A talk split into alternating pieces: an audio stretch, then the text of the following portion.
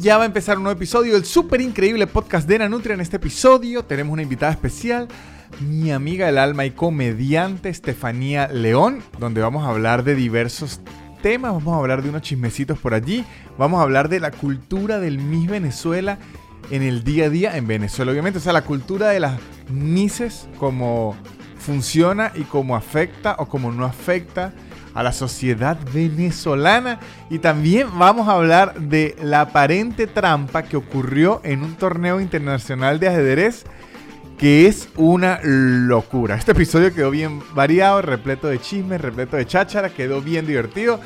Espero lo disfruten como también espero que disfruten el contenido que tengo en patreon.com slash nanutria donde tengo un podcast exclusivo de Patreon que se llama La Vieja Parrilla que está cada vez mejor. Ahorita son las joyas de la corona, mi orgullo. La vieja de parrilla, tengo, subo clips míos haciendo stand-up, hablando con el público, largos, 10, 15 minutos, 20 minutos. Subo todas las semanas en patreon.com slash nanutria. Subo los lunes de preguntas y respuestas. Eh, subo contenido, hago un show por Zoom al mes, hago unas videollamadas como un meet and greet, de verdad, una comunidad muy linda que tenemos en Patreon, también hay un Discord. Y también les digo que si quieren comprar las entradas para mis shows, tengo todos los jueves aquí en la ciudad capital. Voy a ir con tercermundistas a Lanús, voy a ir a Canning, voy a ir a Morón, voy a ir con aislados a Rosario. O sea, si quieren ver en dónde están todas mis fechas y todos los lugares donde me voy a presentar, voy a grabar un especial de stand-up. Mi tercer especial, que lo voy a grabar, va a ser aquí en la ciudad, la capital de Buenos Aires, el 19 de noviembre. Y pueden comprar las entradas en soynanutria.com. Y les recomiendo también que sigan a los patrocinantes, que son los que hacen que este podcast siga existiendo. Los patrocinantes son Blue English, la mejor forma de aprender inglés, arroba blue bajo English, Blue con Chica, un curso de inglés en su tiempo y en su espacio que le da la posibilidad de tener un certificado por la Universidad Nacional Tecnológica de Argentina y pueden enviar dinero de Argentina a Venezuela a través de Western Union, muchachos, la opción más rápida y segura para enviar dinero a Venezuela. Y si es su primer envío, se meten en tu primer gratis.com y pueden enviar dinero sin comisión. No digo más, este podcast con Estefanía León arranca ya mismo. El super increíble podcast de Nanutria, el super increíble podcast de Nanutria, el super increíble podcast de Nanutria y empezó. Ajá, aquí estamos con Estefanía León. Lion Stephanie. ¿Cómo anda, Estefanía? Muy bien, Víctor, muy bien. Es muy temprano, la gente tiene que saber que estamos grabando esto muy temprano, pero, pero no tan temprano. Nueve y media, casi madrugada. Nueve y cuarenta y siete, ya casi diez. Yo me atrevería a decir que eso es una madrugada. Yo, si, si yo fuera presidenta, los niños estuvieran entrando a esta hora al colegio. Mm, no, a esta hora sí. Ahora que saca este, este tema, en Argentina entran a las 7 y igual, o allá vamos a ver, no quiero hablar paja. ¿A qué hora entran?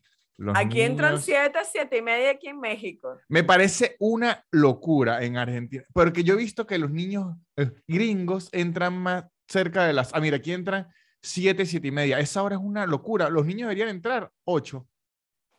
8, 9, mosque 9. Claro, pero es que el problema es, o sea, yo apoyo las 9, pero entonces los trabajos tendrían que empezar nueve, nueve y media, porque entonces al papá, ¿cómo le da chance? Se pone mejor. Estamos acomodando a la sociedad. O sea, lo que yo siento es que no sé si es por el trópico, no sé si, bueno, aunque aquí en Argentina no tiene justificación, pero la primera hora, de 7 a 8 y media, toda la información que usted le vaya a dar a esos niños es perdida. No entra, no, hay. Yo me tenía que salir de clases para pedir un café y una galleta Club Social, porque yo decía... Estefanía tenía 78 años, pedía un café, un cigarro. Le decía la niña vigilante.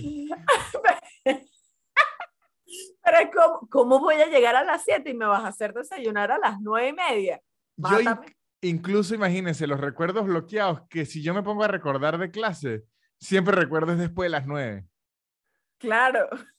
Yo, el himno y, y, todo eso, yo no me acuerdo bien, eso era como en automático.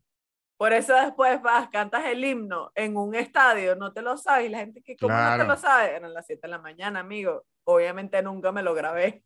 Sí, porque mire, un niño, para estar en clase a las 7 de la mañana, yo que vivía muy cerca, me paraban a las 6 y 20.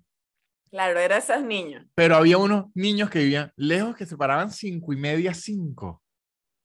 No, eso, a mí eso me parece una tortura infantil. Claro, o sea, a menos que usted ponga a sus hijos a trabajar en una siembra, me parece injusto que el niño se esté despertando a las cinco y media. Si usted lo va a esclavizar, esclavícelo bien. Claro. a hacer iPhone, a sacar café. Pero a sacar ropa de chain. Exacto. Lo que usted quiera, pero al colegio a las 7.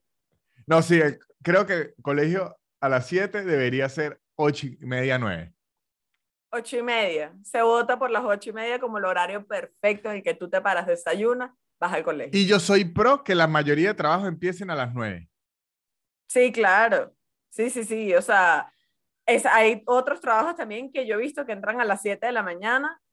Oye, o sea, hay, hay unos trabajos que se necesita porque la sociedad lo exige, así que pagar más, por lo menos. El de las profesoras que reciben a los niños en el, colegio, ya tienen que estar antes. claro. Ese es un trabajo que tiene que estar antes. El personal de mantenimiento del, colegio tiene que estar antes. Sí. El transporte escolar tiene que estar antes, pero ellos después al final del día ya no trabajan tanto a menos que tengan otro, otro trabajo y otros niños. Y yo también considero que se debería dejar de ver el horario de la tarde como el horario de los delincuentes. Si es un horario de delincuentes, si están escuchando una campana, bueno, es el sistema moderno de México para recolectar la basura. Tiene un señor con una campana a las 9 de la mañana, en el horario perfecto. Perfecto, ¿esta es la hora? Esta es la hora, esta es la hora perfecta. Eh, sí, el horario de la tarde está muy mal visto y no se diga el horario de la noche cuando eres. Ah, no, pero es que el horario, usted, ojo, pero es que ese sí es como de para eh, tema de educación para adultos porque yo no veo llevando a un niño pequeño a clases a las 8 de, de la noche. Por eso es universitario, grande. Pero ya los grandes son los que trabajan de día, entonces estudian de noche. yo estudié de noche. Yo, yo, yo estudié de día y yo estudiaba en las tardes en la universidad. Hasta que descubrí que el horario de noche era lo que usted dijo, es estudiantes adultos. O sea, yo estudiaba en la tarde con pura gente de 20 años, 22 años, 23. Cuando me, cuando me cambié el de la noche, fue porque un semestre no pude meter una materia en la tarde y me tocó en la noche. Y descubrí las maravillas del horario nocturno porque los alumnos se hablan de tú a tú con el profesor porque tienen la misma edad o hasta más. Y yo me acuerdo que hubo veces donde le decía, no, profe, el, examen no puede ir hoy, de verdad es que no nos dio chance. O sea, los problemas son otros. Se enferman los niños, tienen que comprar los útiles. Usted entra en un mundo de problemas en donde yo iba tranquilito así, surfeando. En, en, yo me acuerdo que mi, mi facultad quedaba muy cerca de la facultad de Derecho. Y a mí también me pasó igual que una materia que no me dio en la tarde y dije, bueno, tengo que ir en la noche. Y fui y yo decía, Dios mío, soy una niña, soy una niña, porque eran policías estudiando derecho. Claro. La policía ya, policía cuadrado así, que caminaba así, pues no tenía la pistola porque era un recinto universitario, pero era un policía y yo tenía terror. No, no, a mí sí, a mí, yo disfruté la experiencia de estudiar en, en, la, en la noche porque de hecho, como me veían tan joven, me metían en los trabajos y no me daban ninguna responsabilidad porque ellos asumían que yo no iba a hacer nada. Entonces Que no sabía. Ajá. Y, y un meme que yo vi en una oportunidad que me dio mucha risa, como en la noche se empiezan a encontrar las personas que ya eh, son adultos, adultos que quieren terminar de sacar la ingeniería para que le paguen más, los que están muy ocupados en el día, que en la... Entonces, el, el, grupo de la noche era como los personajes de Monster Inc. Sí. Usted veía ahí un arco iris, era que si un señor de 75 años, con de repente una chama embarazada, con de repente yo que era como un nerd, con de repente un tipo de billete que tiene una empresa. Con un gerente, con el policía, con una modelo, o sea, eso era una mezcla de personas que era como que esto no tiene el más mínimo sentido. Exactamente, sí. Estudiar- creo que estudiar en la noche. De hecho, yo ya los últimos semestres los metía todos en la noche. Pero todas las materias, o sea, ya era Sí, que ya. se quedaba. No, y al final yo me cambié a la noche como un degenerado porque es que yo ya entendí que la movida de la noche me gustaba más que la del día, porque la del día era muy universitario normal. Hey, chico, vamos a beber y estudiar y a pasar las materias. Y uy, en la noche eran los problemas otros.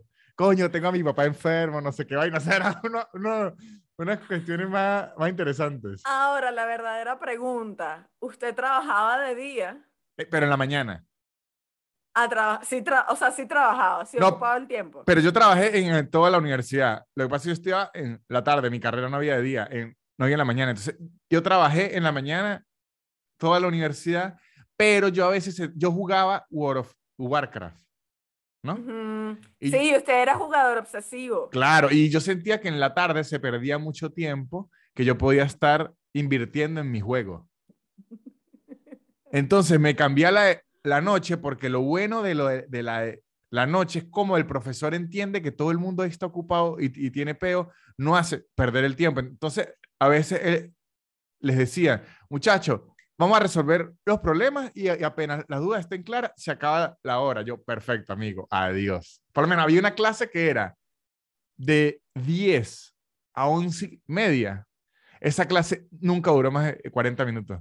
10 a 11 y media de la noche. Sí, esa clase, pero esa clase nunca llegó a las 11.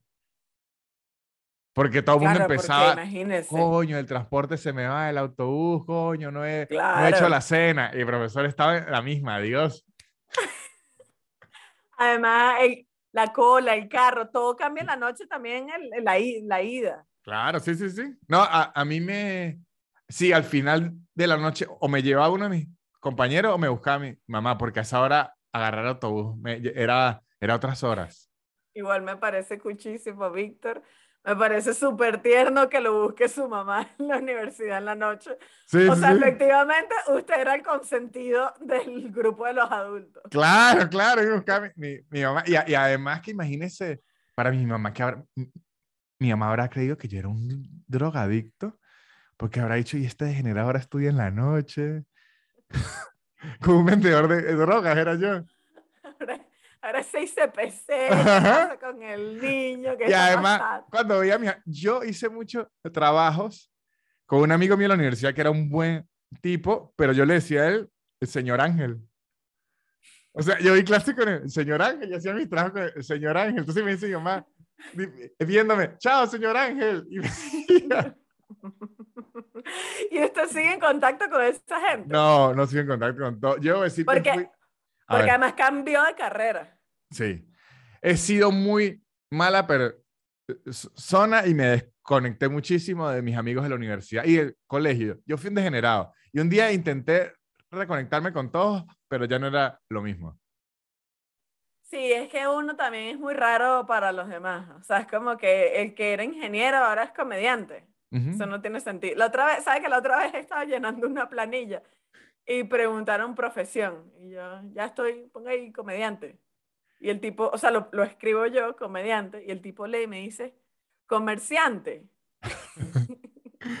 y no, no, no, comediante, comediante. Pero sa- sabe que ahí se nota mucha diferencia cultural entre lo- los países. En Venezuela poner comediante, ni se lo creen, le dicen, no, eso no está. No, a- no hay. aquí en Argentina es más normal, porque aquí hay muchos artistas, por, por ende mucho pelabola, pero, pero hay muchos artistas. Cuando usted llena, también pasa cuando llena algo del banco que le da opciones de, de cuál es tu profesión y le da una lista como de 50 opciones. Nunca hay nada cerca, si No. acaso, a veces hay Actor guionistas. y actor ahí a veces. Yo creo que pongo algo dice como teatro, algo así. Ajá. A mí a veces me sale guionista y guionista, pero así que sí.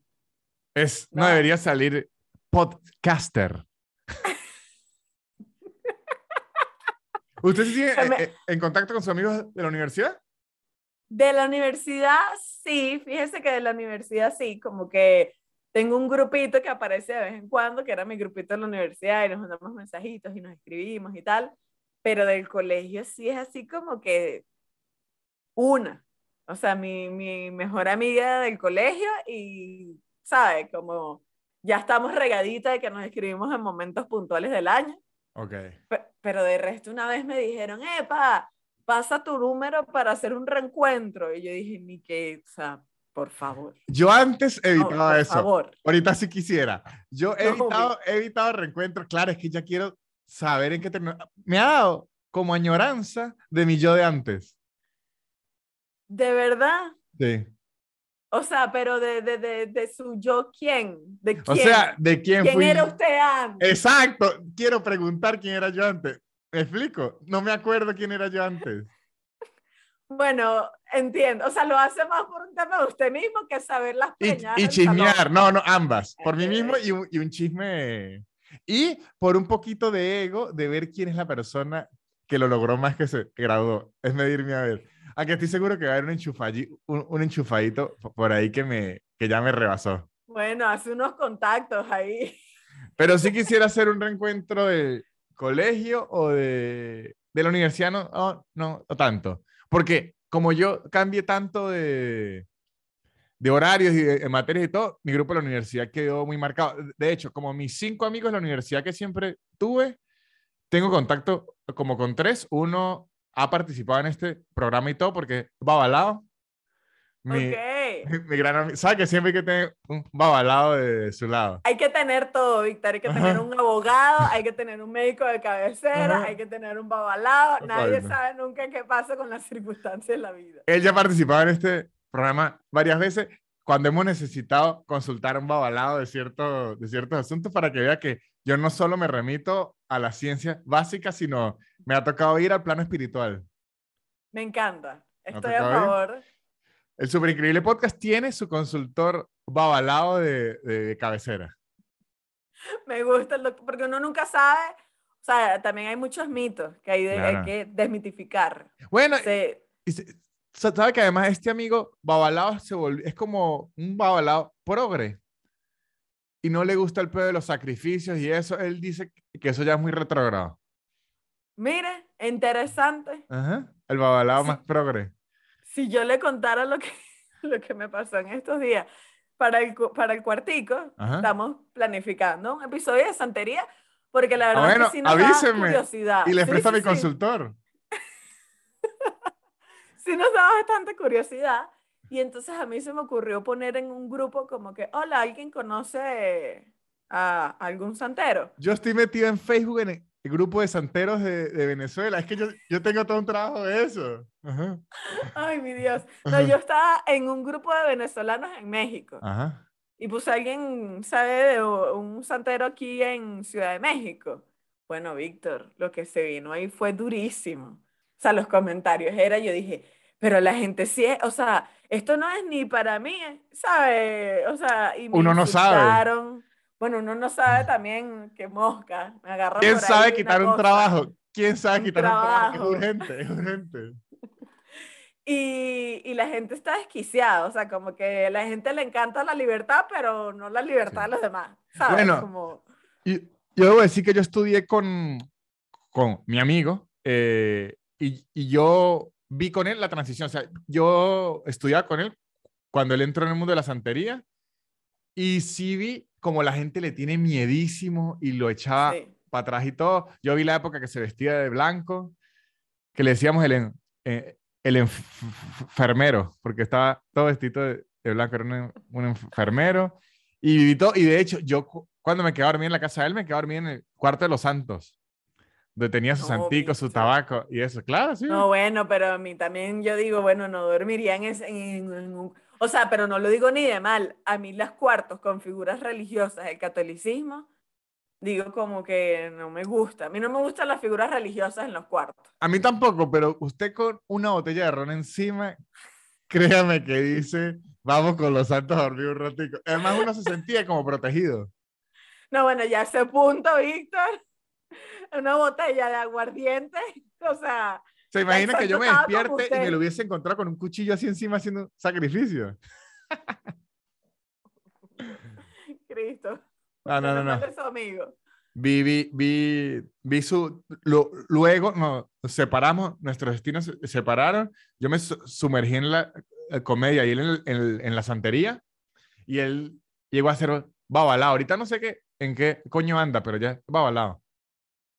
Pero fíjate, me parece interesante que haya tomado, no sé, una postura diferente a los que la gente cree que es, como que el- si el chamo no está matando animales, que es uno de los puntos que la otra gente dice, no, es que sacrifican animales. Bueno, según la última vez, tendrían que ustedes hablar con él, la que estoy especulando 100%. Él lo evita en lo que puede, pero hay veces donde le toca. Quiero saber en qué le toca. Exacto, tiene que preguntarle a él. Que- Creo que tiene que preguntarle a él. Y él me dijo, esto se lo digo yo, es especulación de él también. Y aquí suelto esto como para seguir a los otros temas de los que veníamos a hablar, pero creo que esto es un buen... ¿Se acuerda cuando desenterraron a Bolívar? Claro. Él dijo mínimo un meñique le quitaron, pero porque sí. Mínimo para hacerse un collar de meñique o alguna vaina, pero mínimo, dice, mínimo. Obvio, obvio. Bol-. Bolívar en este momento está descompletado. Y por ahí están metidos en unas medias, en unos collares, en unos dijes, en una vaina. Sí. Apoyo la moción. Sí, sí, Apoyo. Él en ese mo- momento no tenía el rango que tiene ahora, pero él la lanzó. Él dijo, él dijo, ahí mínimo un, un meñique le quitaron. Pero ajá, Estefanía, veníamos a hablar que yo le, le- le quería decir porque usted en estos días tuvo un rollo con la in- internet, ¿no? ¿Cuál fue el rollo con la internet? Ay, no, Víctor, eh, fue una serie de eventos como siempre que fueron, que yo dije, esto salió peor que lo que inició. Ujú. Este, todo empezó, ¿se lo cuento desde el principio? Claro, sí, sí. No, al Bueno. principio. Nada, una, una chica, o sea, yo me paro, reviso el celular y una chica me había dejado un mensaje en los DMs, Ujú. eh, en los que muy educadamente, porque sí no debo negar que fue muy educada, me dijo, porfa, amiga, ¿sabe? Por favor, rebaja. O sea, ella me invitó muy educadamente a perder peso. Ojo, es que la gente, la gente es coña, madre. Mire, yo acabo de estrenar un episodio de podcast Ajá, y un bicho puso de, de comentario, sabe que usted puede poner un tiempo de video, ¿no? ajá. El comentario no dice nada, solo dice el tiempo de video y le di clic y es una tartamudeada mía así fea que estoy como... Dije, coño, ¿verdad? Que hijo de putas. De verdad que, bueno, usted lo sufre. Hay una Sí. gente que yo que leo que digo, pero Cristo, Señor, deje a Víctor en paz. O sea, ya todo el mundo sabe que es tartamudo porque está en este paquete todavía, ¿sabes? Ajá. ¿Sabes? La muchacha le pidió muy amablemente que adelgazara y le explicó, Y le explicó por qué, o sea, le hacía ruido a ella. No me explicó, me dijo que es que yo tenía la cara muy bonita. Entonces que, Ella siente que la está desperdiciando. sí, me dijo como que eres demasiado bonita, porfa, rebaja, porfa. Ojo, pero porfa". no, no está dicho, de la forma que se puede decir eso, no es ni un top 3 la, la peor. No es la peor, por eso digo, dije, no es la peor. Me dijo, pon de tu parte. No revisó, no revisó si era una cuenta alternativa de, de su mamá. No, aquí, aquí no, pero pudo ser. No, aquí viene el twist. Ajá. Me meto en el perfil y digo, yo conozco a esta chama. Ah, ¿Era una Yo- conocida? Era una conocida que yo no sé, o sea, la última vez que yo supe de ella habrá sido hace 10 años. O sea, como que además... Claro, y ella la está viendo recientemente y dice, Estefanía necesita de que yo le diga esto. Exactamente. O sea, me pareció raro que tú aparezcas en la vida de alguien 10 años después y vengas así con el Ahora, de una. Una, Coño, una- pregúntame por mi vida, pregúntame por mi familia, por cómo estoy. O sea, una pregunta aquí, ahora vamos a la malicia. La chama estaba buena. Vengo con la malicia. Ajá. Yo dije, tenía pura foto, tenía pura foto sexy, que no Ajá. pasa nada. Pero cuando yo veo, yo dije, mami, tú y yo estamos iguales. Me gusta. Eso es lo que le, le, tenía que responder. Mi amor, ¿y por qué no empezamos por casa? ¿Por qué no empezamos dando el ejemplo? Y esa proyección. ¿ah? ¿Qué pasa con esa proyección? Es que eso sí es, ¿cómo se llama? Coño, cada vez que alguien hace un comentario así, usted lo ve y dice, coño, ¿con qué moral? ¿Con qué moral? Porque ahora, si a usted le escribe, imagínese que usted le escriba eso y dé el clic y es Sacha Barbosa, igual es feo, pero uno dice, coño. No, y le hago caso. Yo a mi Sasha le hago caso a lo que digo. No, yo le digo, bueno, coño madre, metas en su pedo, pero igual, pero igual duele. pero uno se ve afectado. Pero si la persona no, Víctor, yo me medí las carnes, se midieron las carnes y yo dije, mami, la diferencia entre tú y yo es que yo no tengo foto en pantaletica, yo tengo foto en ropa ancha, entonces no se distingue, pero tú y yo somos los mismos, somos iguales. Me parece muy bien. Entonces yo ese día quedé loca pirotécnica con, o sea, porque no era el comentario, era el, la lo lo que dicen los gringos de Audacity. The fucking Audacity, amiga. The Audacity, que además era como yo no sé de ti desde hace años y tú apareces para decirme esto, ¿sabes? Sí, sí, sí. Entonces yo estaba con esa locura en la eh, cabeza. Este programa está quedando bueno porque está quedando como puro chisme, es como una nota de voz de una hora. Me gusta. Dele, dele. Espero que la gente lo valore, pero porque, ¿sabes? Cuando uno siente en el cuerpo el chisme, está bueno. Si hay, si hay buen chisme. Entonces yo como que medito, ¿sabes? Yo digo, ¿qué hago? Ignoro que bastante que ignoro siempre digo, ah, anda, lávate ese culo y no le respondo nada. ignoro mucho. La gente es muy intrépida. Yo aprendí a ignorar. O sea, yo tengo que admitir que yo estaba en una época de mi vida donde yo le respondía a todo el mundo como una enajenada. Ahorita es, ah, mi busco oficio. O sea, pero a mí lo que me impactaba era como que yo te conozco, Jeva. O sea, yo podría responderte y decirte, mira, tú estás viendo la cabeza. Claro, porque sí entiendo, porque usualmente uno está acostumbrado a recibirlo de un completo extraño un desconocido. claro, estoy hecho un desubicado que no me eh, eh, conoce y como se diría en el barrio, se comió la luz. Pero cuando es alguien conocido, uno le, como hace tiempo, hace años, años, yo estaba saliendo con una chama. Y de repente, en todas las fotos que yo ponía lo que sea, la hermana me escribía, te odio, te odio así. Y además, el apellido de la persona era un apellido como bien particular, no es que era Martínez ni nada. Y yo estaba que le decía, epa, pero diga a las hermanas que yo las conozco, yo la veo siempre que, por favor, de decirme que me odia. Ya entendí el mensaje que, que A mí, ella sí sabe que yo leo el comentario. estás consciente de que eso se lee. La gente está loca. La gente está loca. Entonces, esta chama le escribió esto. Ok. Entonces yo empiezo a darle vuelta a la cabeza de, ¿será que le respondo? y buscaba las maneras de responderle. ¿Será que le respondo hiriente? ¿Será que le respondo educada? ¿Será que la hago reflexionar? Le digo, hola amiga, ¿cómo estás? Tanto tiempo sin verte. Me parece extraño que aparezcas y hagas esto, ¿sabes? Y luego dije, no, que se vaya a lavar ese culo, no le voy a responder, esto no va a pasar. Pero ¿saben que voy a hacer un live? Dije, voy a hacer un live hablando de esto porque a mí me gusta hacer live hablando de locura. Yo siempre hago un live un martes a las 2, un jueves a las 9, como que algo me pasó y dije, ah, bueno, voy a hablar de esto con mi gente porque usualmente son cosas que no voy a hablar en el podcast, no voy a hablar en ningún otro lado, agarro mi espacio. Me gusta. Le invito a este espacio, está siempre a la orden cada vez que quiera hablar. Este espacio siempre está a la orden. Sobre todo cuando hay chisme. exactamente, exactamente. Entonces yo mi propio chisme lo manejé yo, agarré mi live, lo hice y empecé a hablar locura, no, para arriba, para abajo, no, porque la gente está loca, ¿cómo la gente está escribiendo eso? Además, yo conozco esas, he hecho todo este cuento que les estoy echando.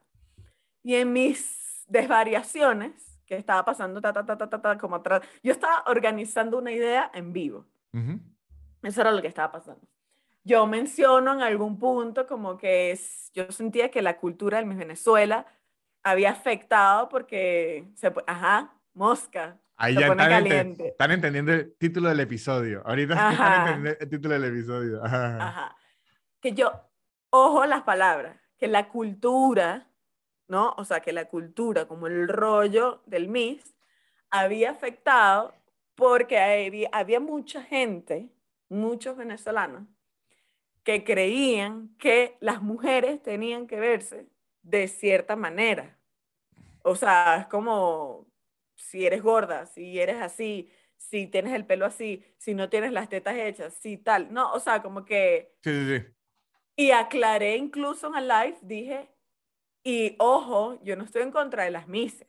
Más bien a mí me parece eso un trabajo de un nivel de compromiso impresionante que yo no podría, o sea, que yo admiro de que tú te pares, amiga, a las 5 de la mañana a darle ese gimnasio, a prepararte, a tus clases de oratoria, a tal, o sea, sabes, eh, quiero decir esto porque me parece importante, porque es como que, amiga, tú trabajas como nadie, o sea, tú eres una pro. Ahora, se está escuchando al señor, el señor del agua. No se ah, oye, pero muy bien. Pero muy bien que los servicios avisen. Sí, porque viene primero la basura, ahora viene el del agua. Después viene el del gas. Eh, entonces, yo aclaro todo esto y tal, y sigo hablando, desvariando, o sea, ni siquiera aclaré mucho, fue como que ta, ta, ta, sigo. Y me entero ya casi terminando el live, que una de estas cuentas que se dedican como a la farándula del, del Miss Venezuela, había grabado el live había grabado la pantalla, había grabado un pedazo, no sé, y lo había publicado en una cueva de lobos, en un nido sí, en eso de víboras. Que sí, chismes Venezuela, no sé qué mierda. Una, mierda de esas, una cosa que es un horror. Ajá. Y además el mensaje que le pusieron, Víctor, era una locura, una mentira. Decía, decía, como, bueno, primero decía, la exitosa comediante Estefanía ah, León. Ah, eso es bueno, eso está bueno. ¿Qué? está bueno. Ojo, debo decir que a usted le insultan muy elegante. A mí nunca, a mí nunca me han soltado el exitoso el comediante Víctor Medina. O sea, yo dije, miren, yo no sé con qué viene esto, pero para mí esto es un piropo. la exitosa comediante Estefanía León arremete contra, y dos nombres. Contra, ah, contra unas mises en específico. La exitosa, Estefanía, la exitosa comediante Estefanía León arremete contra María Ortiz y Juanita, Juanita Luis Guerra, no se me ocurre otro nombre. Yo dije, yo nunca dije esto. Esto no pasó, esto es, esto es una mentira. Estoy impresionada de que esto sea genuinamente una mentira. Bueno, Víctor, y lo que se vino en los comentarios era era reafirmando el punto de cómo está mal visto no ser una mujer perfecta en una sociedad que cree que tú tienes que ser y que cree que la mujer venezolana es la mujer más hermosa del universo. Que yo entiendo que es algo de lo que uno se puede sentir orgulloso, porque obviamente yo también he visto el Miss Venezuela, el Miss Universo, cuando ganó eh, Dayana Mendoza y le entregó la corona a Estefanía Fernández con el back to back. El back to back, sí, el, famoso back to back. Yo dije, está O sea, porque a, a mí me parece divertido, pero hay otro lado, que es el otro lado, que es como que, bueno, yo no soy Miss. O sea, yo no tengo por qué ser ciertas cosas, ¿sabes? O sea, o, verme de cierta manera. Bueno, Víctor, esos comentarios lo que eran era candela, o sea, eso era un horror, eso era gorda, que la papada, que los dientes, que las encías, que la cintura, que la elefante, que la gorda, que la que, o sea, ya La gente sí es coño, madre. Era un horror, Víctor, un horror, un horror. Ay, imagínese usted que alguien me dijo, hay dos, hay dos comentarios que, yo me reía porque decía, esto me parece insólito. Uno era que, que yo no, ¿quién es esta? ¿Cómo se nota que no es venezolana? Ah, eso, eso es un clásico de, de cuando alguien quiere desmeritar cualquier persona, a este lo conocerán en su casa. Ese es el primero. A este lo, eh, a este lo conocerán en su casa mil pero a esta la conocerán en su casa y ni, se nota que ni siquiera es venezolana, dije. ¿Y a, a, mí por ser de San Cristóbal me han puesto muchísimo el este que hace hablando de el colombiano este que hace hablando de, Venezuela que además a mí yo soy de la frontera a mí ser colombiano ni me ofende pero igual y que epa pero ya va si, si me acusa de otro país, por lo menos deme pasaporte. Deme el pasaporte. ¿Qué más quisiera yo, amigo, que tener otro pasaporte que no fuera un drama sacarlo? ¿Qué más quisiera? Y hubo otro que yo dije, esto es lo más cómico que yo he leído en años, ojalá yo pudiera escribir este nivel de comedia, porque esta persona es, una, es un comediante, o sea, esto es comiquísimo, me puso así. Lo que pasa es que ella se siente excluida eh, porque no pertenece a la cultura del autocuidado. Yo dije, ¿cómo? O sea, como que yo no sí, como que yo no me cuidaba, o sea, yo no entendí. Yo ese comentario decía, pero si yo me echo crema después de que me baño, yo me echo desodorante. No, es que eso, eso sí yo creo que entra, y aquí ahorita le voy a preguntar que usted indague más en lo de...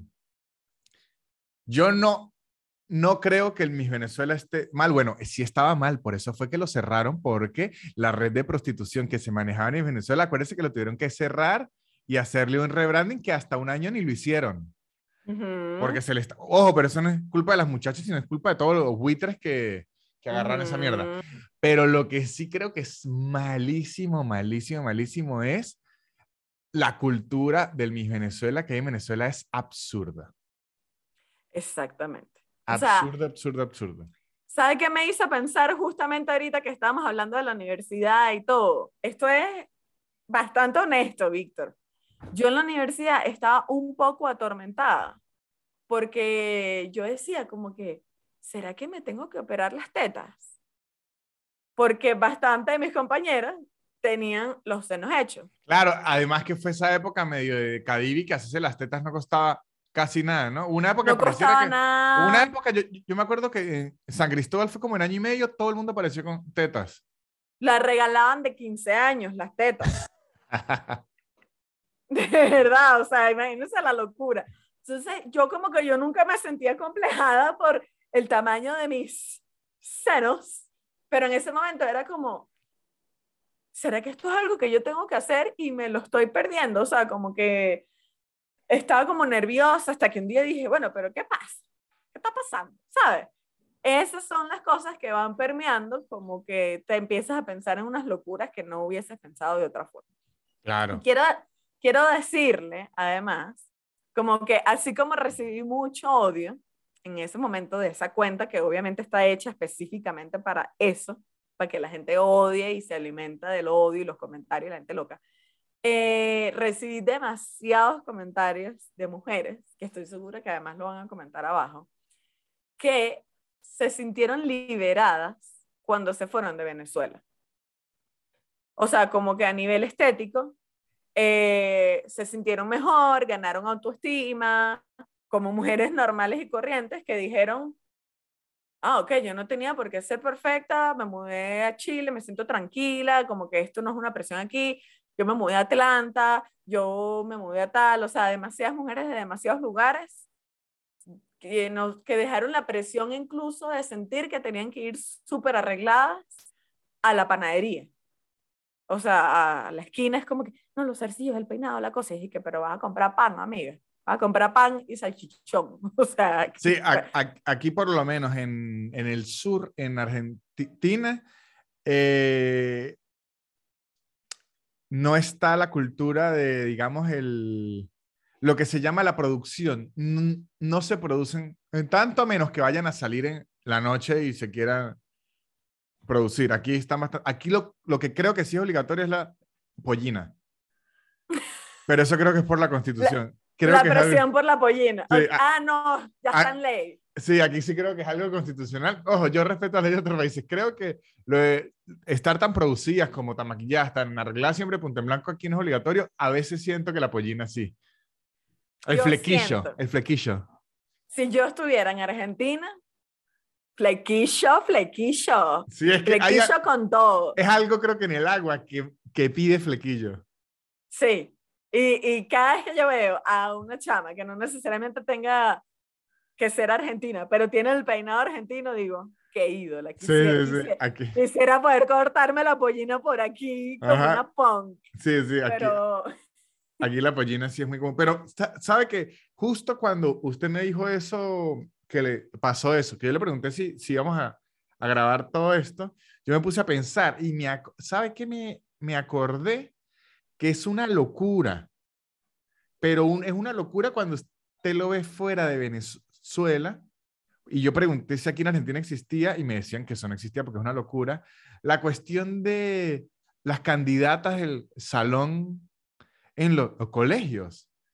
Claro. Eso aquí no existe. Entonces, claro, imagínense, la cultura del Miss está tan arraigada en Venezuela. Yo vi a mi sobrinita, tiene que, creo que eh, tres años, y mi hermana la mete ni así todo, y no tengo ningún problema con el que la meta ni nada, pero digo, imagínense, desde niñas de tres años ya hay un concurso de quién es la candidata, y usted, y, yo, y eso eh, tiene que afectar, sí o no, a las que nunca eligen, la que- ¿cuántas veces no hicieron la malditez de poner, entre comillas, la que consideraban fea de candidata la para burlar? fea.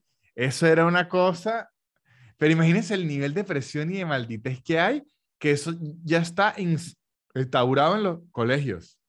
Claro, es más, Víctor, me acaba de desbloquear el recuerdo. Yo hice un concurso de una Miss de una playa. Imagínense. O sea, y, y o gané o quedé de primera, una cosa así. Y yo decía, oh, Eso, es- wow. eso no es lo oh, mismo. wow. Ganar y quedar de primera. No, la primera, Ah, de primera finalista. ah, de primera Es- finalista, exacto. exacto, No me acuerdo exacto. bien, como que le estaba echando cabeza y no recuerdo exactamente, pero es- y, y también llegué a postularme para la reina del salón y no gané, habré quedado como entre los primeros y me acuerdo que yo pensaba como que, "¿Pero ¿será que soy fea? O sea, una Claro, es que- locura, Claro, una pero es que niña. si usted me pone a evaluar a mí ahorita, eso que yo soy, no, yo no tengo nada que ver con la educación ni nada de eso, sino si, usted me pone a evaluar ahorita con la edad que tengo, usted quiere poner a los niños de seis años a competir por la belleza y les digo, ni de vaina, pero es que es una locura. Claro, sí está loco, o sea, que era, era bizarro, era raro. Y ojo, no, quiero decir con todo esto que yo me siento muy bien conmigo misma, o sea, yo me siento bonita, yo me siento guapa, ¿sabes? Como Pero yo tienes que poner más de ti. Pero que no he poner- puesto mucho de mi parte. Tienes que poner más de tu parte. De mi parte no he puesto mucho, entonces es como que es raro porque yo no me siento fea, yo me siento bien, yo tengo autoestima. Hay, hay días de hecho que yo digo, bueno, Estefanía, ya, cuánto ego, ¿no? Cuánto ego en ti misma que te paras en la mañana, te ves en el espejo y dices, mi ciela, No, pero eso es bueno. preciosa, capaz, o sea, Qué no quiero que se me vaya de las manos, Sí, es bueno. pero de, de ahí a ser una diosa griega, como son las mises, que son perfectas, es como que, bueno, no tengo por qué hacerlo. Ese Ojo, es, liter- ese y es- literalmente el trabajo de ella. Y es demasiado dependes. Porque por lo menos a mi gusto personal y a lo que digamos que me mueve la aguja a mí de cuanto el atractivo, yo nunca vi el Miss Venezuela así. O sea, ese estereotipo no me... Digamos sea, que no este- me... ¿Cuál estereotipo? El de Miss no me resulta como que yo diga, uff, esto es lo perfecto. O sea, no... Ya. No me mueve. Ya. De hecho, yo era como que raro, sí, pero por lo menos en la en los certámenes, ese que, que el certamen no está mal, es la importancia que le dan en Venezuela, que es absurdo que de hecho, en una época, por lo menos, para entrar a la televisión o algo así, esa era la puerta. De no había hecho, otra. De hecho, es difícil entrar a la televisión venezolana si tú no luces súper bien. Y lo digo Claro. para hombres y mujeres. O sea, como que Ah, si pero los hombres ni de cerca.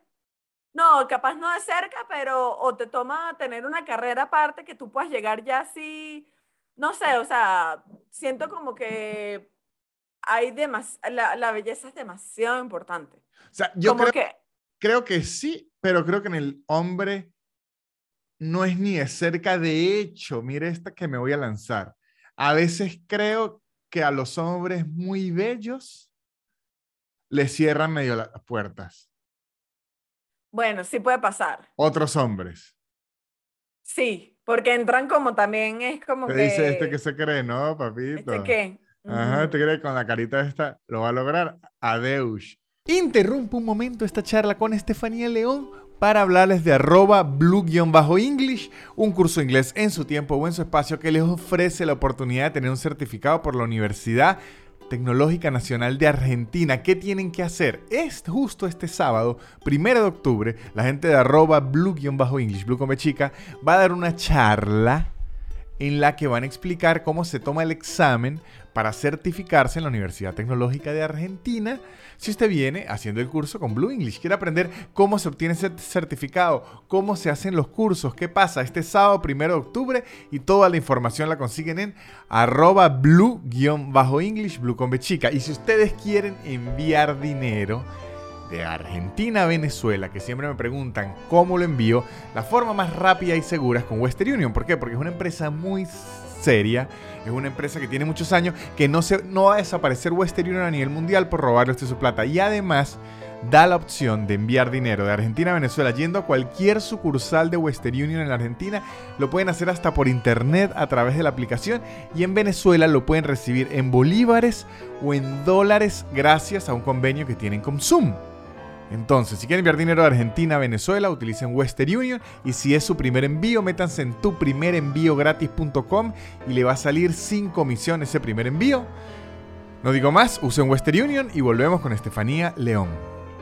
Fíjese que ahorita que estoy, me, estoy en varios pensamientos, pero tengo una amiga que es, bueno, es una conocida de ambos, que es escritora de, novelas. Eh, Amaris. Delia, Fiallo, nuestra gran amiga Delia Fiallo. Amaris no, a, Amaris. Y Amaris me, me, comentó una vez que ella está escribiendo para series y las series entran como en otra categoría que no son las novelas. Ajá.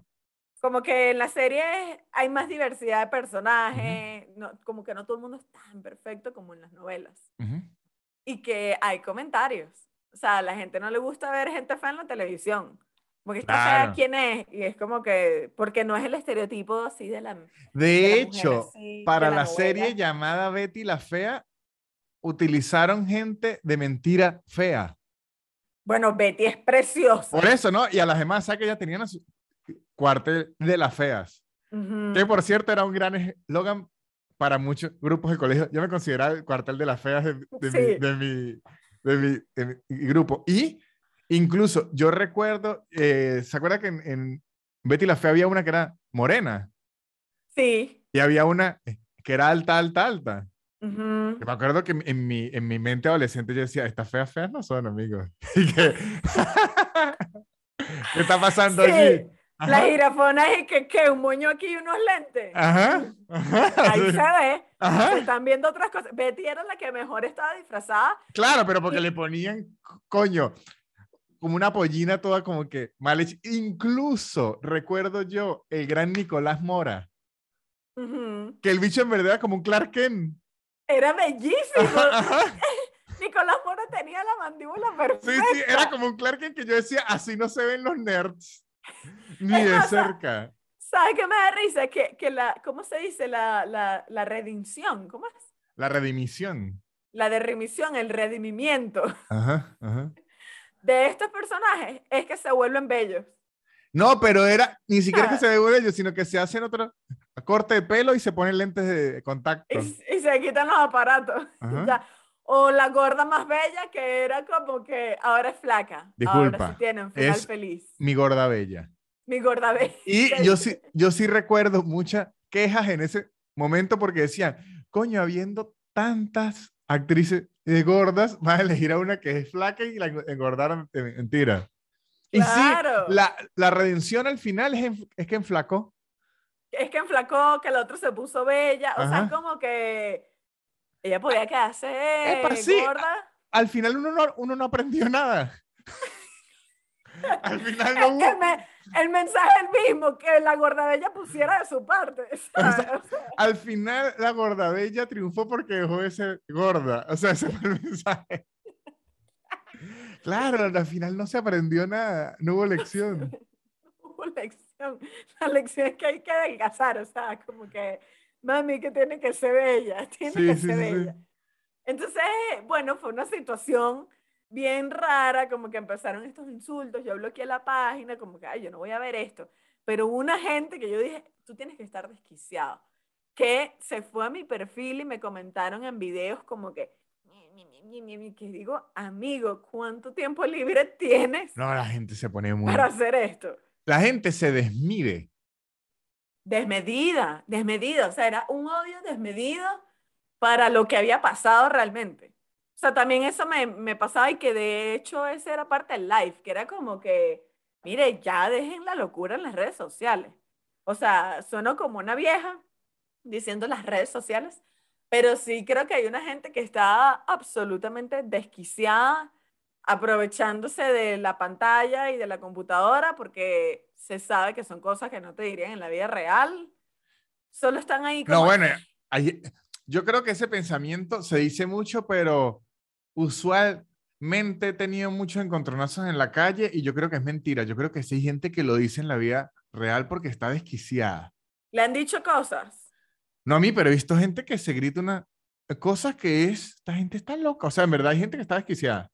Yo, yo más bien tú he tenido los encuentros al revés que me pasó y dije, Dios mío, esto es una prueba científica. O sea, esto está certificado por la Universidad Estefanía León, que me encontré a dos personas que estaban en Twitter insistentemente diciéndome locura o locuras, locuras acerca de mí, pero de un odio de un nivel importante. Ambas me las conseguí, no me dijeron nada. Claro. Me las conseguí en Caracas que dije, claro, amiga, tú no sabías que yo iba a volver a Caracas. O sea, fui y dije, que yo traje puro chisme, Víctor. Coño, me Vi a estas dos personas y dije, es tu momento, es tu momento de decir, Mira qué es lo que estaba diciendo de mí mira, si tú quieres brillar ahora, brilla. Yo nunca he dicho eso, yo nunca he dicho eso, pero siempre he querido decirlo. Lo que pasa es que ahorita no. A mí me llega muy poca información de alguien hablando paja mía. Es que los dos eran conocidos. No Por eso es que sabía. No estoy diciendo que nadie habla paja mía. Yo estoy seguro que hablan paja de uno porque yo hablo paja de los demás y así es el mundo de la habladera de paja. Pero, es una cadena, estamos unidos de las manos. Yo sí quisiera por una vez decirle a alguien, Epa, me dijeron que usted estaba diciendo algo de mí, ¿qué era eso? Dígamelo, a ver qué tal. Es que sabe que he descubierto yo. Este último tiempo he descubierto, esto me lo ha enseñado mucho Nicolás de Trasí, un amigo mío, comediante, porque él está, él está loquillo y le fascina la el confrontamiento. La incomodidad, no el confrontamiento, la incomodidad con la gente le fascina. Entonces, él esos lugares los busca y él me ha demostrado que por lo menos cuando e, esta la estoy aplicando ahora, la he dicho en otros episodios, pero se la doy aquí para que funcione. Cuando una mesonero, me, el mesonero, la esté tratando feo, te dígale así muy amable, disculpe, yo le he hecho algo a usted para que me trate así. Tiene que ver cómo se les desfigura el rostro. Le tengo, le tengo un cuento, le tengo un cuento. Me ha hecho acordar que una vez mi mamá tuvo un problema con la junta de condominio y había un, una tramoya junta condominio clásica de ayer y hoy. Y entonces yo digo, bueno, pero ¿qué le pasa a la cogía esta? ¿Qué, ¿Qué, le pasa a ella que le está diciendo estas cosas a mi mamá? Y bajo y le toco la puerta. Y yo estaba muy tranquila, o sea, en verdad yo estaba muy tranquila. Y yo estaba con mi mamá y ella empieza, no, usted señora, que no sé qué, toda patana. Y yo me quedo así y le digo, ¿a ti no te parece que tú estás siendo súper grosera con mi mamá? ¿a ti te parece que esta actitud que tú estás teniendo está bien? Se le desconfiguró Víctor. O sea, ella dijo como que, o sea, yo me pude haber esperado insulto, coñazo, gritos, pero que ella me hiciera reflexionar acerca de lo que yo estoy haciendo ahorita.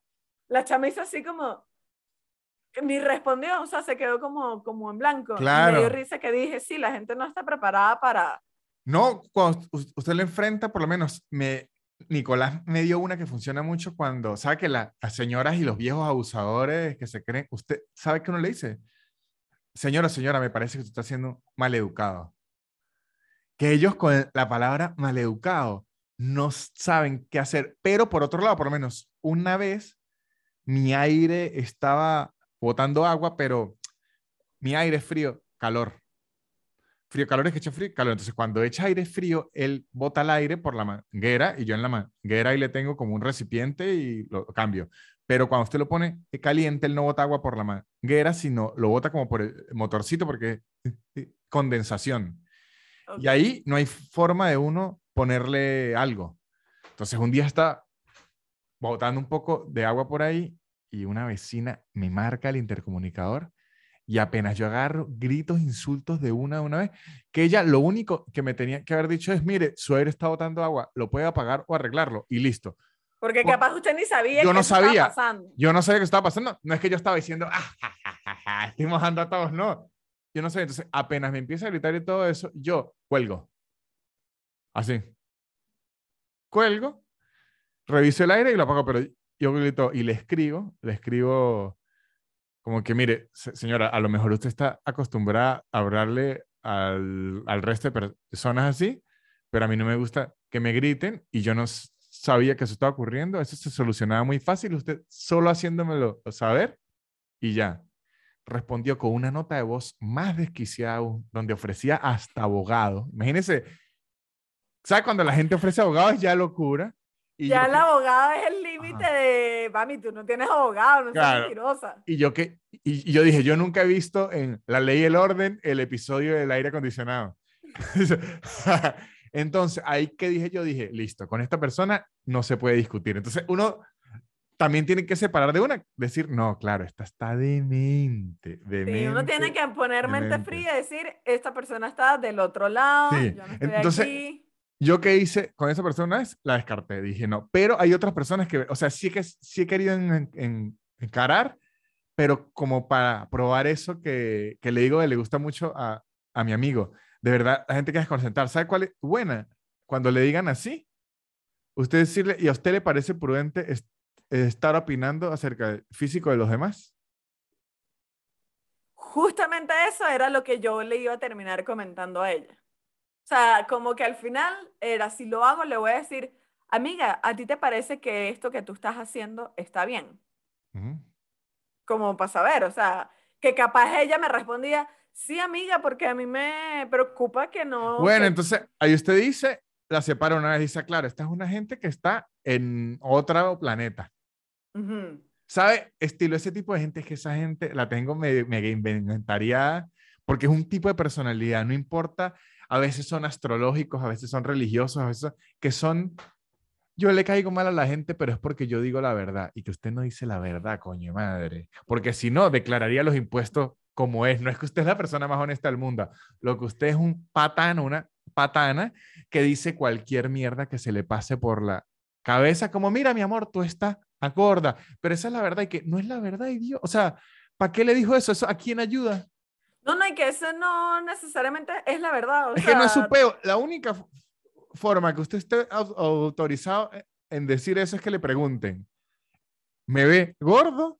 O que usted sea un nutricionista y no creo que un nutricionista tampoco lo diga. No creo que sea ético, coño. ta- pon de tu parte, Estefanía. Se, se que le diga nutricionista. Víctor, lo acabo de contar en el último episodio del Cuartico que dije que yo fui una vez a un en- endocrino Claro. y después de muchos exámenes el tipo me dijo, no, tú lo que eres es una gorda genérica.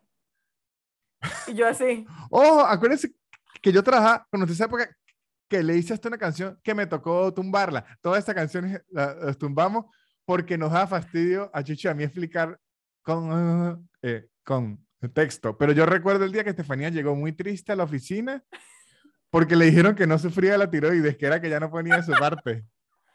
exactamente eso. No, además, ¿sabes qué le voy a decir además, Víctor? Yo no estoy tan gorda. O sea, esto es sorpresa. No, pero está Esto bien. quizás lo va a sorprender, pero es Es que no como- me sorprende. O sea, yo creo que yo no sé qué está viendo la gente. O sea, además como que digo, amigo, tranquilo, yo No, yo sé qué es lo que está viendo la gente y volvemos al tema ini- inicial. Mire, usted, usted ni siquiera está, o sea, yo si me referiría a usted, ni siquiera mencionaría el peso, pero mira aquí donde está la triquiñuela. A la gente sí le parece que usted está muy gorda para lo bien que le está yendo. Ahí es que está el twist.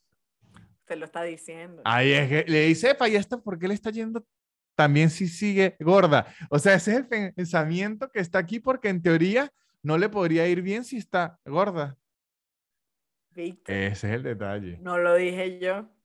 No lo dije yo, porque si no, no te estuvieras dando cuenta, si no, no tu, nada, no sabrías de mí, no tuvieras que mencionarlo, o sea, eso no existe, no, na- o sea, Eso es Cero. lo que la gente quiere decir, lo que le quiso decir su amiga Estefanía, pero si le está yendo también porque sigue gorda. y además, ¿sabes qué me pasa? Que estoy rebelde, o sea, yo estoy rebelde en el sentido de mientras, o sea, he asumido un lugar que no es un lugar de descuido, que no es un lugar de la exclusión del autocuidado, eh, porque a mí me encanta, lo hablamos de hecho porque alguien me lo mencionó eh, eh, cuando yo subí esas historias, me mencionó el episodio de la feminidad frágil. Ujú. ¿Te acuerdas que lo Sí. hablábamos? Que también uno anda con unas mujeres todas locas poniéndose zarcilla. Bueno, a mí me gusta ponerme zarcilla, a mí me gusta echarme mi cremita, o sea, ¿sabes? Como que fino. Pero tengo una guerra con, no voy a subir historias con filtro. No voy a subir fotos con filtro. Me No va, gusta, no, me no gusta. tienen filtro. O sea, yo a, mí, a mis fotos no tienen filtro de nada, eh, sube eso así. De hecho, yo tuve que hacer un ejercicio, esto es muy loco, pero incluso eh, a nivel de comedia, creo que es muy difícil para las mujeres aceptar que hay un momento de la comedia en el que tienes que dejar la belleza al lado y comprometerte con la comedia. Aquí vengo, no lo dije yo. Aquí vengo, no lo dije yo. Ojo, y al final, ay, que me gustó hasta donde terminó esto, excelente. ¿Por qué? Porque hay veces donde me toca ser un personaje en el que no me siento mi propia Miss y tengo que salir así. Bueno, mijo, y usted no sabe el ejercicio que eso a mí me costó de decir, ¿y qué pasa si no te ves bien? O sea, ¿y qué está pasando? Tú lo que tienes es que dar risa. O sea, y no estoy en contra de que tú quieres verte bien haciendo comedia, porque también es válido.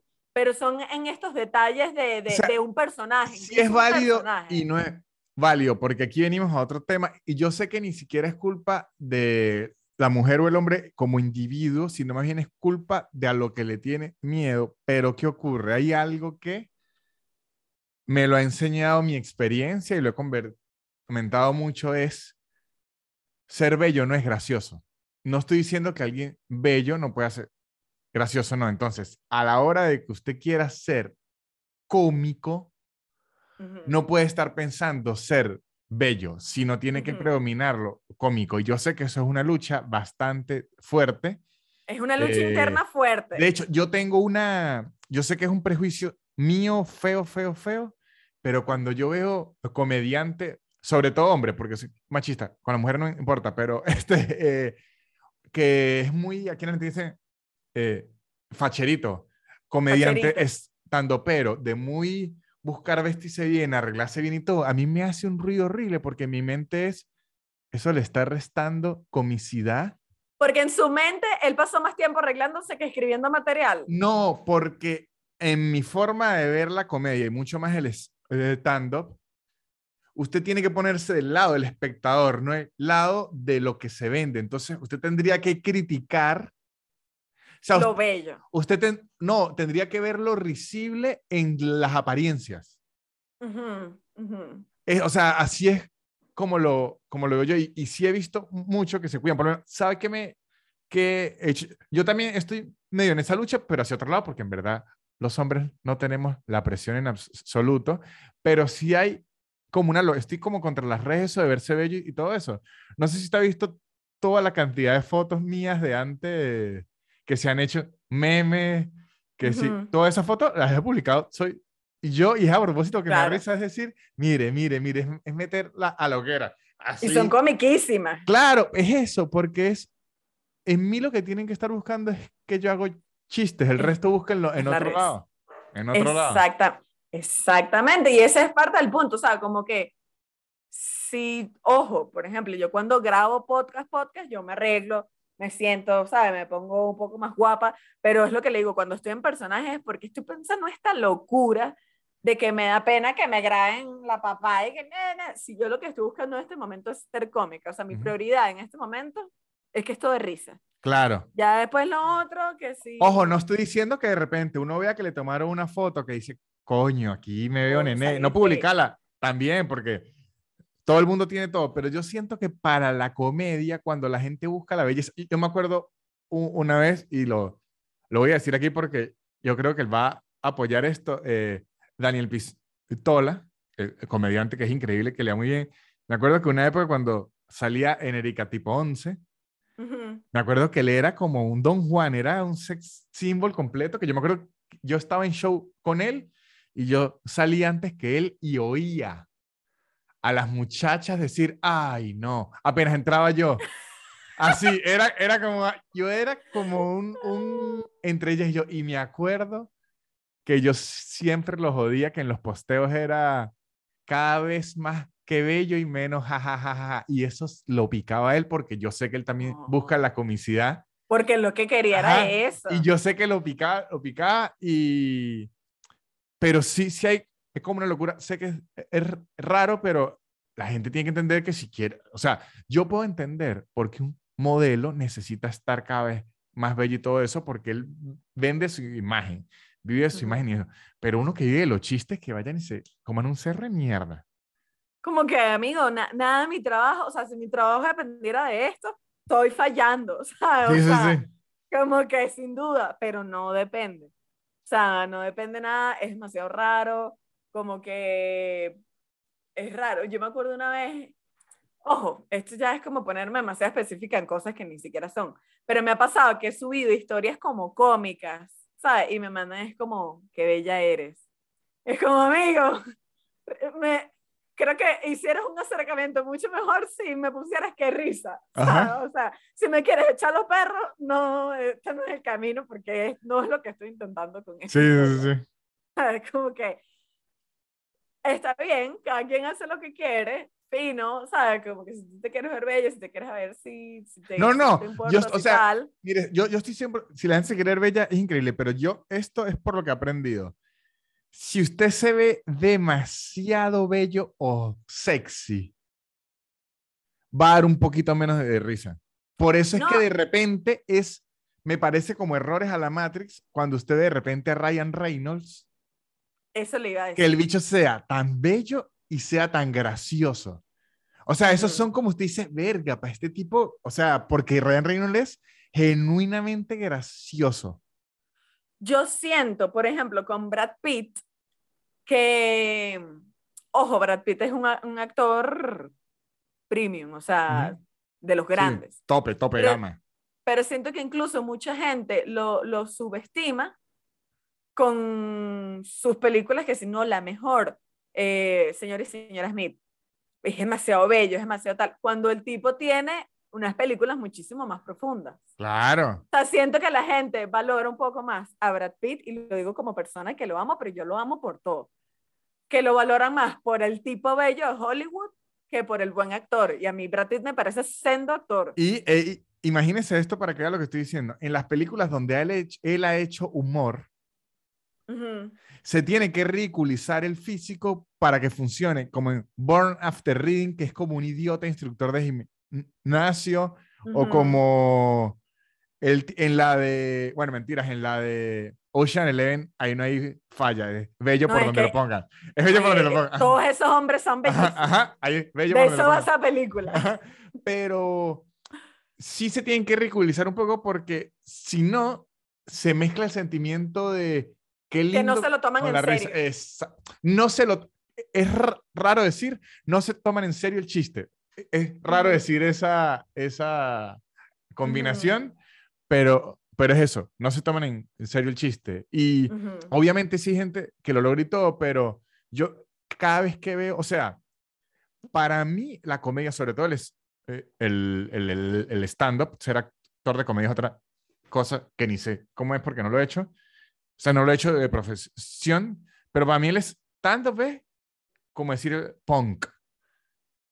Y me parece que usted tiene que estar con todas esas cosas muy cuidado, porque si usted se vende mucho a su imagen y a lo que representa, está fallando en muchas cosas a lo que tiene que criticar, porque, porque es como que usted se tiene que poner siempre del lado del público. Exactamente. Estoy de acuerdo con usted. O sea, como que sí, o sea, tiene, tienes que estar... X. O sea, como que el punto es, si te toca el comediante que no quiere estar pendiente y ultra pendiente de su físico, como que si estás viendo el que sí, fino. Si estás viendo el que no, no es criticable, porque no está buscando eso. claro, está gracioso. Está buscando ser gracioso. Entonces, la verdad es que fue una locura todo lo que pasó. Me dejó pensando, no me hizo sentir mal ni nada, o sea, porque más bien como que mucha gente me escribió que verga, qué chimbo que tengas que leer esto. Y es que, amigo, imagínate cuánto tiempo he estado en terapia para que ya esto yo diga, esta gente está desquiciada, o sea, para que esto ya no quede de mi parte. Eh, pero, amigos, los comediantes no tienen por qué ser perfectos, ni, nadie. o sea, nadie, nadie. Nadie. Y el que lo quiera hacer, brutal. El que no, no tiene un deber. No hay un deber. A menos que tu deber sea ese. Claro. Esa es mi, opinión. Y ahora quiere, quiere cambiar drásticamente de tema para que se baje la intensidad de una noticia que me enteré que es un buen chisme. ¿Cuál? Es, eh, es acerca del ajedrez. ¿Usted cree que el ajedrez nos puede dar un buen chisme o no? Diría en este momento que no. No, pero sí hay. Mire este. Hay un tipo que se llama Magnus Carlsen, ¿no?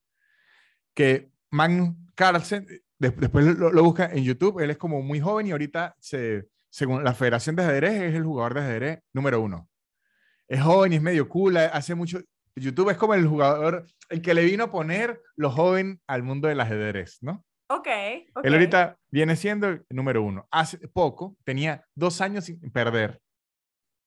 Y hace poco estaba compitiendo contra otro jugador que se llama, aquí lo tengo, Niman. Estaba jugando contra Niman y a mitad de la partida se retiró Carlsen. Se empezó a generar muchas dudas, fue todo muy raro y todo, y ahora él está, empezaron como unas peleas, los grandes maestros de ajedrez como que bravos con Carlsen de por qué se había retirado. Se armó todo un chisme en el mundo del ajedrez. Espere que esto tiene twist. Esto tiene un twist muy bueno. Entonces, muchas dudas, muchas dudas. Y Carlsen empezó a tuitear que había trampa. Que había trampa, que había trampa. Y como que nadie entendía de qué forma, de qué forma. Y luego se averiguó que Niman, el contra el que Carlsen se retiró, años atrás, había sido encontrado haciendo trampa y, y, lo habían descalificado y todo. Y ahora lo que se dice, el rumor fuerte en el mundo de ajedrez, esto va a salir la semana arriba. No sé si se habrá develado o no, pero le voy a decir el rumor porque el rumor es lo que me parece absurdamente gracioso. Porque uno se pensará, ¿de qué forma se hace trampa del ajedrez? Se inyectan esteroides en el cerebro. ¿Qué hacen? Sí, o, o tienes una ficha aquí metida, no sé. Bueno, según al parecer, hacia donde van los rumores ahorita, la trampa la hicieron con perlas anales, con bolas chinas anales, que le cuento, según lo que se está rumorando, es que el otro jugador las tenía en el ano, ¿no? El jugador contrario. Contrario. Mire esto. claro, no es que se la metían a él, es para que jugaran como y no pudiera, no, no. El jugador contrario las tenía en el ano y como... Ya, va, pero ¿se las metía él o...? No, no, el mismo, el jugador contrario se las metía él mismo, pero espere. O sea, el jugador contrario es como que yo estoy jugando contra usted. Usted es Magnus, usted es el mejor del mundo. Yo estoy jugando contra usted y yo tengo adentro unas perlas anales, como una bola china, ¿no? Y por las terminaciones nerviosas en el ano y en el intestino, alguien fuera en otro lado, estilo una película, por clave Morse.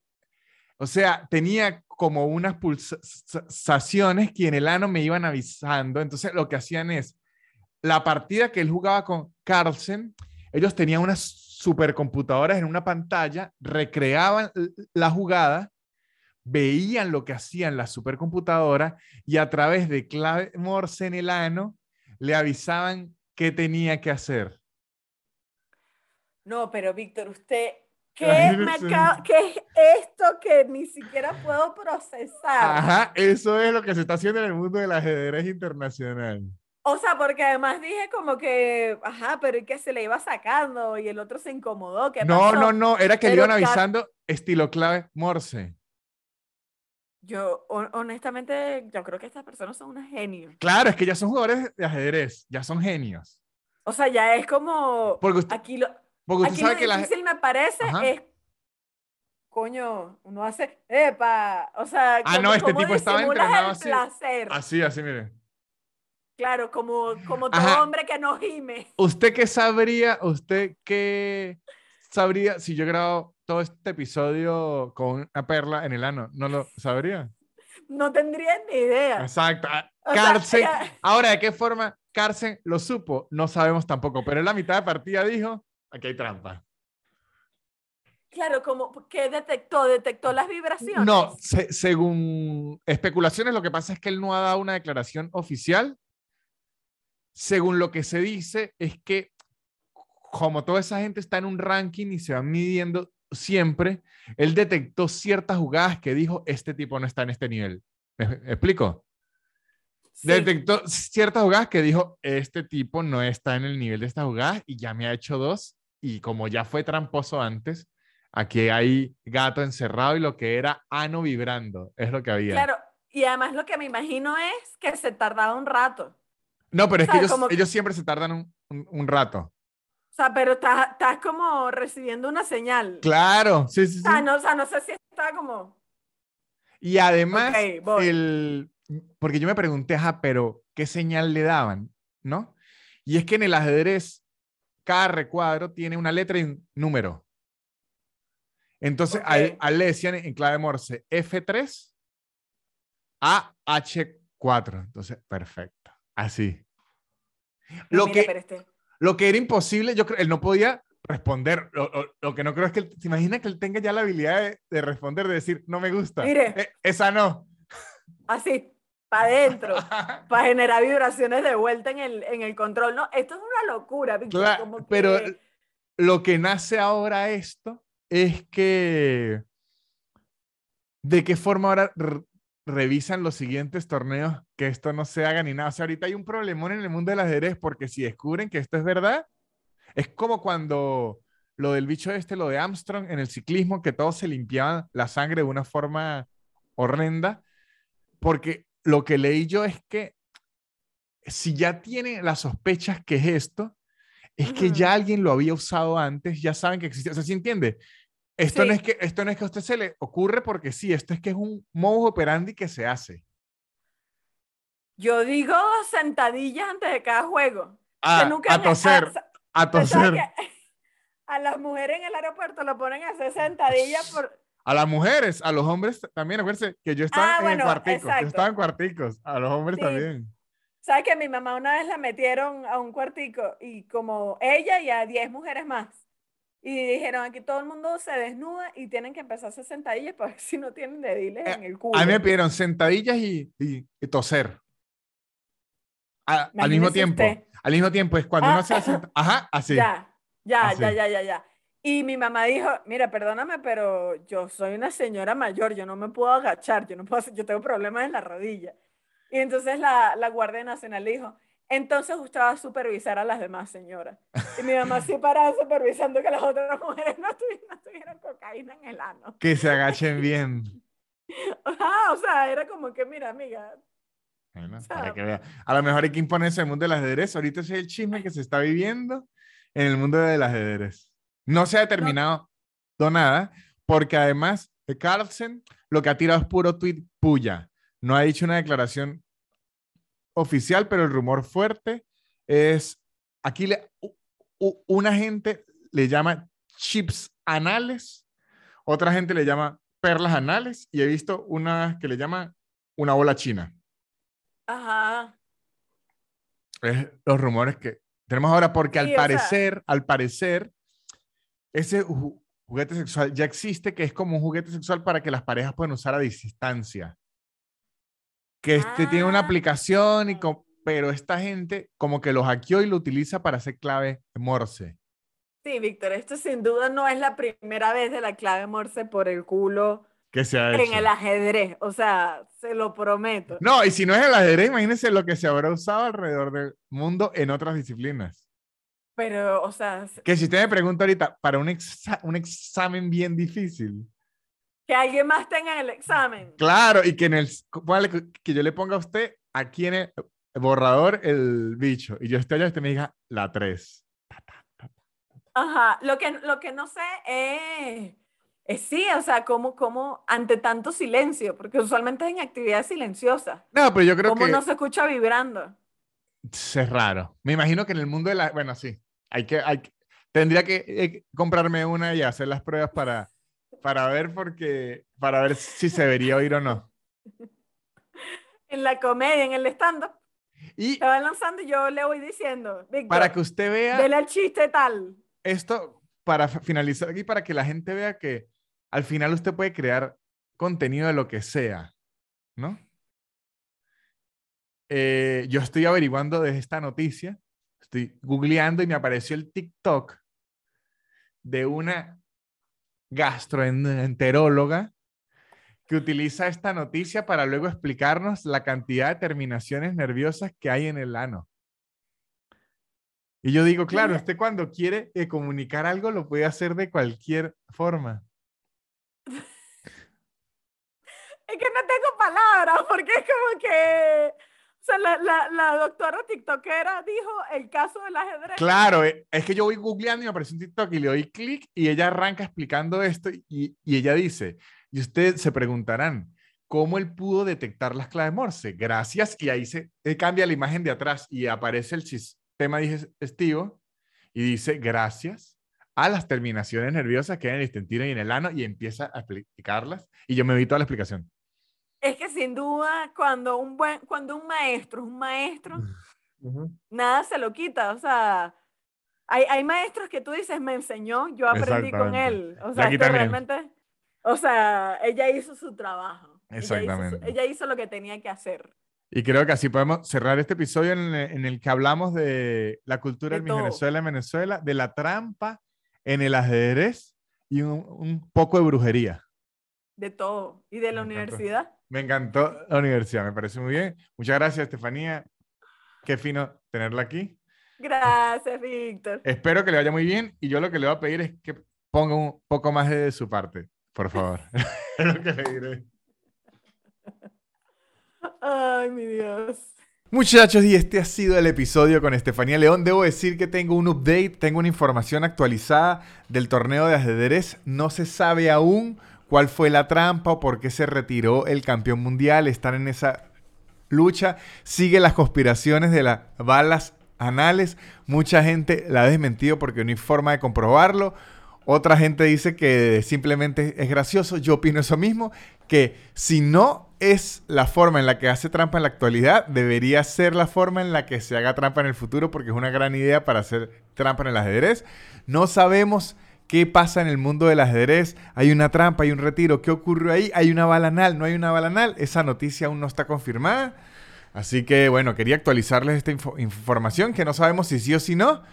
Pero sí sabemos que es muy gra- gracioso, como yo también sé que sigan a Estefanía León porque ya hace un contenido increíble. Y también sé que si se meten a patreon.com slash nanutria se van a divertir muchísimo porque allá tengo un podcast exclusivo que se llama Labias de Parrilla.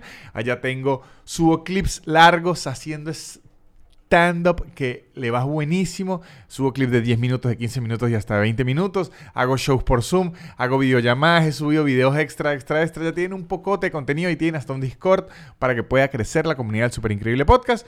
Y también les digo que sigan a los patrocinantes, que son los que hacen que este podcast siga existiendo, como está la gente de arroba blue-english, blue con curso inglés en su tiempo y en su espacio, que les permite certificarse en la Universidad Nacional Tecnológica de Argentina y también Western Union les permite enviar dinero de Argentina a Venezuela de forma segura, de forma confiable, desde cualquier sucursal o por su aplicación internet. Y si es la primera vez que van a enviar, se meten en tuprimerenviogratis.com y no van a tener nada de comisión. Esto ha sido todo, muchachos.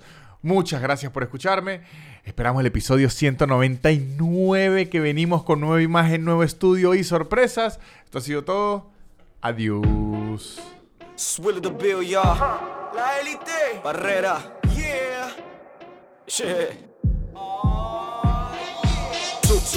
Super increíble. Pop, pop, pop, pop, podcast de la nutria. Su, su, su, su, super increíble. Pop, pop, pop, pop, Nanutria. Es casi una hora llena de locura y un acento gocho que es una dulzura. El perro siempre jodiendo la grabación y él soltando pura desinformación. Super increíble. Pop, pop, pop, pop, podcast de Nanutria. Super increíble. Pop, pop, pop, podcast de Nanutria.